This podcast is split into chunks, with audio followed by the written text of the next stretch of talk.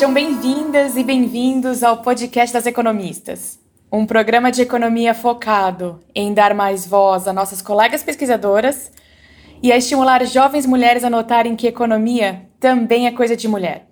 Este podcast é afiliado ao grupo das economistas da USP.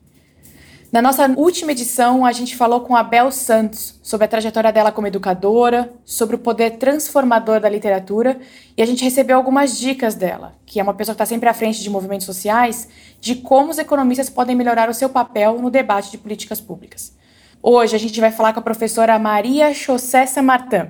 Eu vou fazer a apresentação dela mais abaixo em inglês, mas antes disso, eu adianto que o podcast foi todo gravado em inglês mas que a gente vai possibilitar novamente a transcrição traduzida em português no nosso feed.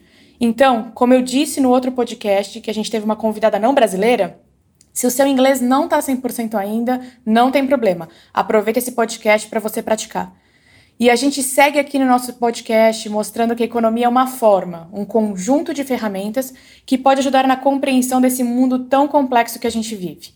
E é um conjunto de ferramentas que pode ser usado por todos nós. E o inglês não vai ser um impeditivo hoje para a gente expandir o nosso horizonte. E eu sou a Laura Carpusca, eu sou pesquisadora da GV em São Paulo, associada ao grupo das economistas, e eu sou sua entrevistadora hoje. Então vamos lá, vamos falar com a Maria. So our guest today is Maria José San Martin. She's an assistant professor at Hofstra University in the United States, and she received her PhD from Stony Brook University, and she is a health economist, which means that she studies health-related issues using economic tools. Her most recent research focused on opioid, how the opioid crisis is going to impact families, and how race can impact treatment for uh, users. I have to say that Maria and I, we were colleagues during our PhD at Stony Brook. So we know each other for a long time. Maria, I am really happy to have you here. Thank you very much for accepting our invitation. And I start in asking what we want to know first, which is why did you choose economics? Hi, Laura. Thank you so much for having me here. It's always a pleasure to be part of this wonderful podcast. So, when I was in high school in Uruguay, I knew that I would like to do a career that was math oriented. So, in the last two years of high school, uh, we need to choose one of three different paths. One path is humanities, another path is science, and the other one is biology. So, if I wanted to pursue a BA in economics, I could either do science or humanities. At that time, I didn't know if I wanted to be an economist or an engineering. If I want to be an engineer, I should also pursue science. So I ended up choosing science, but I realized that I was missing something that I think was the social component. So, knowing math, it's great, but I wanted to use it as a tool to improve people's life.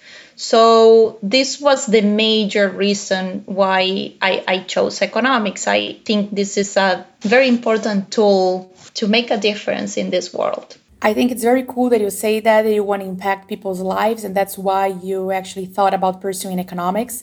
Because one thing that we try to do a lot here in our podcast is to demystify a little bit economics because most people, especially young adults, they see economics mostly like macroeconomics, right? And actually, as a very narrow part of macroeconomics, which is these things that are going to talk about, you know, debt and growth, I am very interested on those topics, but economics is much more than that. And it's much more related about how can we make a difference? How can we have evidence to be aligned to better policy implementation? So I think this is very good and it speaks to the heart of the idea of this podcast, which is to actually explain what economics is about. Maria, you did your PhD in the US and now you work as an assistant professor in a well known department there in the US. I would like to hear from you. I would like you to tell our listeners how is to be a Latina studying and working abroad. Mm, that, that's a very interesting question. Um, I think that once you leave your own country and, and see other cultures, other traditions, a different weather, you get another perspective of the world. But when you actually make the decision to move to other country, you not only see the difference, but you also experience what does it really mean to live in a completely different place. So coming here to the US give me this perspective and actually give me the opportunity to see that you know we are as Latinos we are so alike. Sometimes you know when you are in uruguay or even when you are in brazil you know we think that we are so different. Like oh yes brazil they even speak another language right? But coming here give me the opportunity to see how alike we are and that we share so many things among us. And, and i think i had that opportunity because i came to the states at the end of the day even in the PhD, we, we had the opportunity to talk with people of all different parts of the world Asia, Europe, Africa. We are more alike among, you know, the human race. We are more alike that we that we actually think. So I think coming here as, as a Latina give me that perspective. Yes, of, of trying to see the similarities more than the differences among us it's very interesting to hear that because sometimes we have to be in a place in which people see us as different so we can realize how alike we are. Mm-hmm. I agree with you. I think it's a great experience to be abroad and to realize that we are much more alike than we really think. I have to say that it's very frustrating to be Brazilian and to be a, a Portuguese speaker among all the other Latinos that are Spanish speakers. so I think it's great that I hear from a Uruguayan woman that we are much more alike than we actually think. And um, I think it's a good moment for us to understand a little bit what you do. So, Maria, can you explain to our listeners what a health economist does? And let me ask you, what do you guys do research about? And I want to remind you that our listeners are from a very heterogeneous background, age, and geography places in Brazil. So I think it's if you want to be, you can be very general about the description. Great. So let me start explaining what is health economics, Laura. We live in a world where resources are scarce which actually means that we have a finite amount of resources. In economics, we study how do we make choices under the conditions of scarcity. Now, in health economics, what what we study is how do we allocate healthcare resources under these conditions of scarcity. So, when I say healthcare resources, I am referring to medical supplies, physicians, hospital facilities. So, if these resources are scarce, then we can infer that trade offs are inevitable. And, and what does it mean? It means that government resources applied to education cannot be applied to health economy, and the other way around as well. So, allocating these healthcare resources in the most efficient way is extremely important because we want to get the biggest gains at the lowest cost. That is what is, you know, health economics in general. It's just one branch of economics. And there are so many different things that we can you know we can do in health economics. In general what i do i mostly study behavioral health economics. So everything that is related with substance use mental health those are the issues that i study and how you know this may have an impact in in the economy Great. Since you touched a little bit about on your research, you have great work on the opioid crisis in the US and in Brazil. We don't have uh, opioid health crisis, but we face a health and social crisis related to crack use. So uh, I don't think the problems are relatable, but could you tell us a little bit about the dimensions of the problem in the US? What you guys think that we could do about it, or if you want to touch a little bit on your papers, they're gonna be related to that. Yes, Laura, sure. So in 1971, President Nixon declared a war on drugs. Now you see that we are in 2020 and drug use has increased to epidemic levels. Let me give you some numbers to put things into perspective.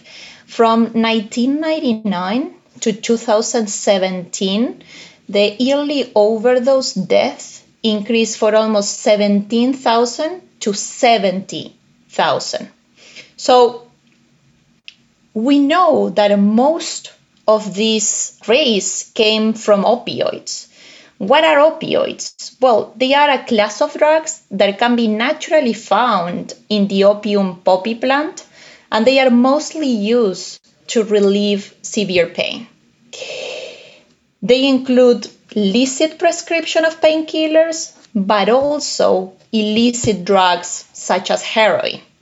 So in the late 90s, the opioid epidemic started with the overprescription of opioids but it has recently evolved to heroin, fentanyl, and other synthetic opioids. In particular, fentanyl is very dangerous. And again, to put things into perspective, fentanyl is 80 to 100 times more potent than morphine and 40 to 50 times more potent than heroin. So this means that we are evolving in you know this epidemic is evolving in drugs that are extremely dangerous so what does the government you know do for this well the federal the state local governments have adopted a wide range of policies to address this epidemic. Just to name a few of them prescription drug monitoring programs, shutdowns of pill mills, and the pill mills are storefront clinics that sell painkillers for cash up front, funding to support treatment, several different you know things. However, we still have a high rate of overdoses in United States. So the problem is that these behavioral disorders generally cannot be cured but they can be managed. So I think that's where you know the role of the institutions is extremely crucial. And in particular, in my research, I try to understand how this epidemic has impacted reproductive age women and also newborns. Some of the things that we have found, we have found that non Hispanic whites with low income and less than a college degree represents most of the largest share of reproductive age parenting women with polysubstance use, for example. And this is in line with a lot of the research that has been done in this area, and in particular, Case and Deaton, two well known economists at Princeton, that have found that the increase in mortality among middle aged, non Hispanic white men and women with less than college education comes from overdoses, suicides, and chronic liver disease that are associated with alcohol and consumption. So while the crack epidemic in the United States affect mostly non-Hispanic blacks, this opioid epidemic is affecting non-Hispanic whites, females and also males. So what can we do? That's the other important question here. When we focus on females, for example, the American College of Obstetricians and Gynecologists recommends a universal substance use screening, especially for women that are pregnant.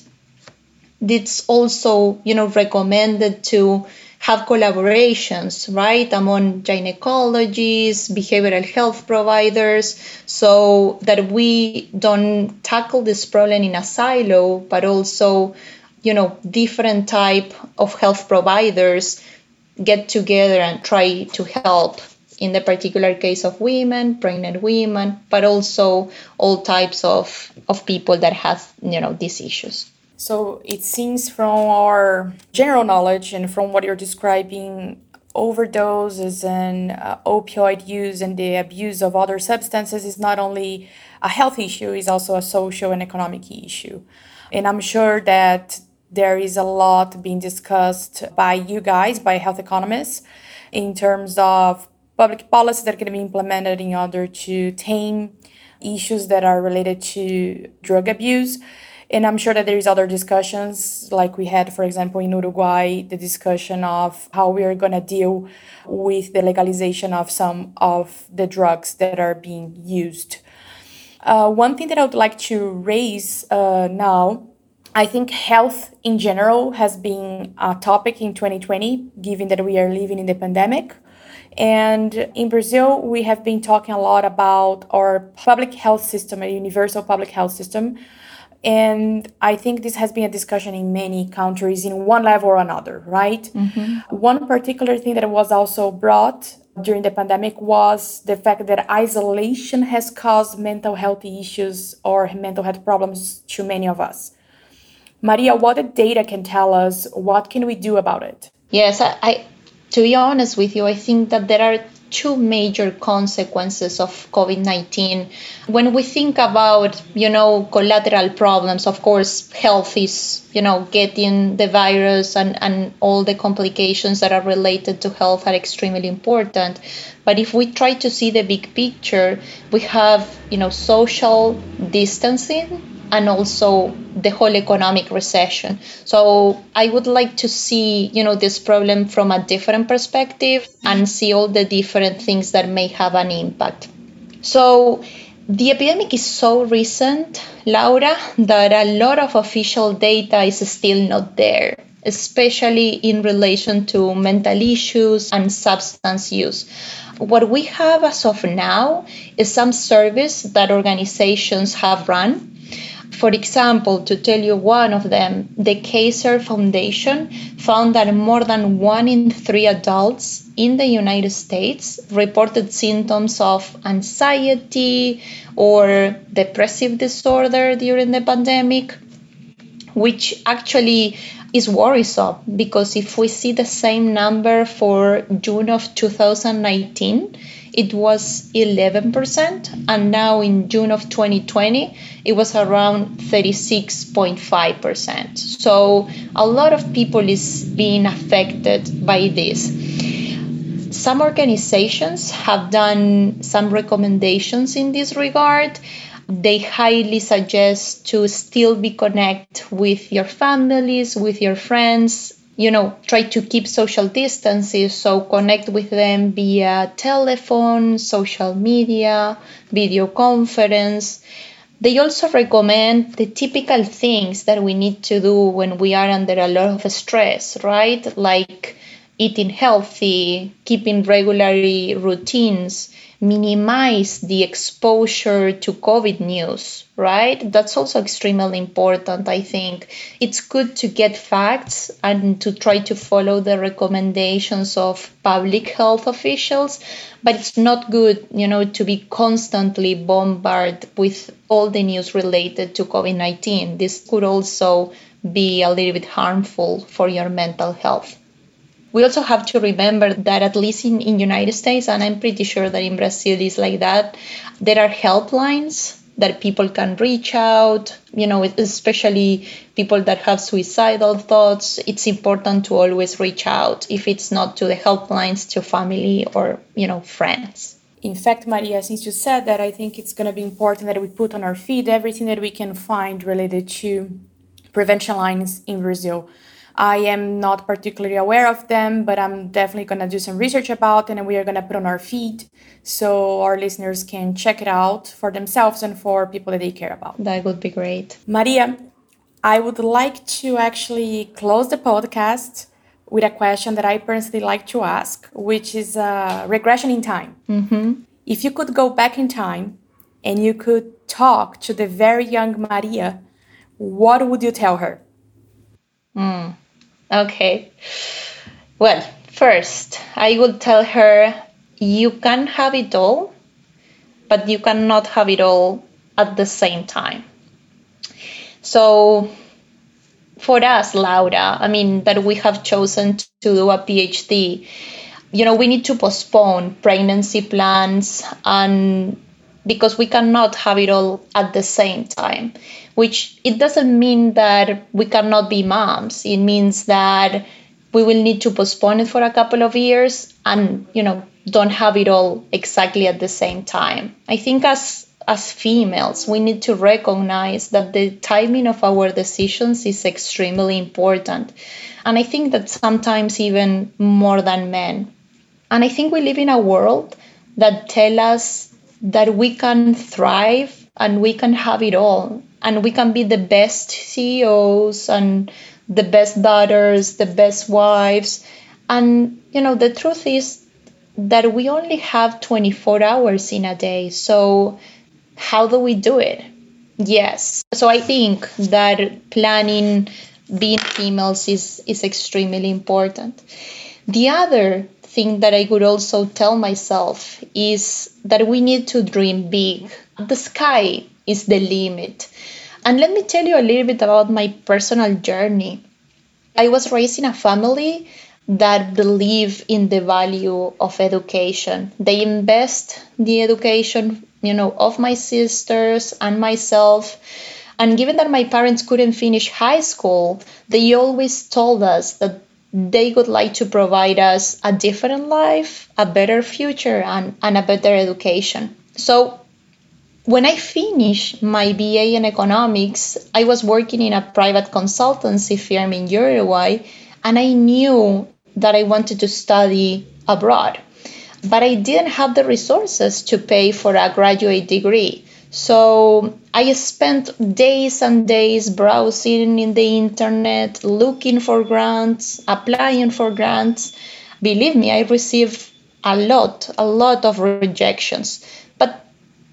You we only need one yes right? So yes i i would suggest to every person but but especially to females that we need to dream big. And even though you know things may be a little bit difficult if you try hard it's highly likely that that you will get what you want. That's very good to hear. And in fact i think that it's not everyone that has the support of their family members. So if you do not have one of the ideas of the podcast that you can find inspiration among other females like Maria, for example, that we interviewed today. We were very happy to have her. And it is okay to get a rejection. You only need a yes and you need to persevere because you're going to hear a lot of no's before you hear a yes. So I think this was a good way for us to close the podcast with these very inspirational quotes from Maria. Maria, it was very good to have you here. I cannot wait to see you in person soon rather than later, hopefully. Thank you very much. Thank you, Laura, for inviting me. It was a pleasure being here. Thank you so much. E a gente fica por aqui. Podcast das economistas continua em alguns dias. Assina o nosso feed para você saber quando é que a gente vai subir mais um episódio. O podcast das economistas é uma produção afiliada ao grupo das economistas da USP. A nossa produtora é Ediane Thiago. A Laura Carpusca e a Paula Pereira são as coordenadoras do podcast. E as demais membros do Comitê das Economistas são a Fabiana Rocha e a Maria Dolores Dias. Nosso produtor de som é o Fernando Iani, a nossa cantora Flávia Albano, trompetista Alan Marques, designer Tatamato. Muito obrigada e até o próximo podcast das Economistas. Assina nosso feed.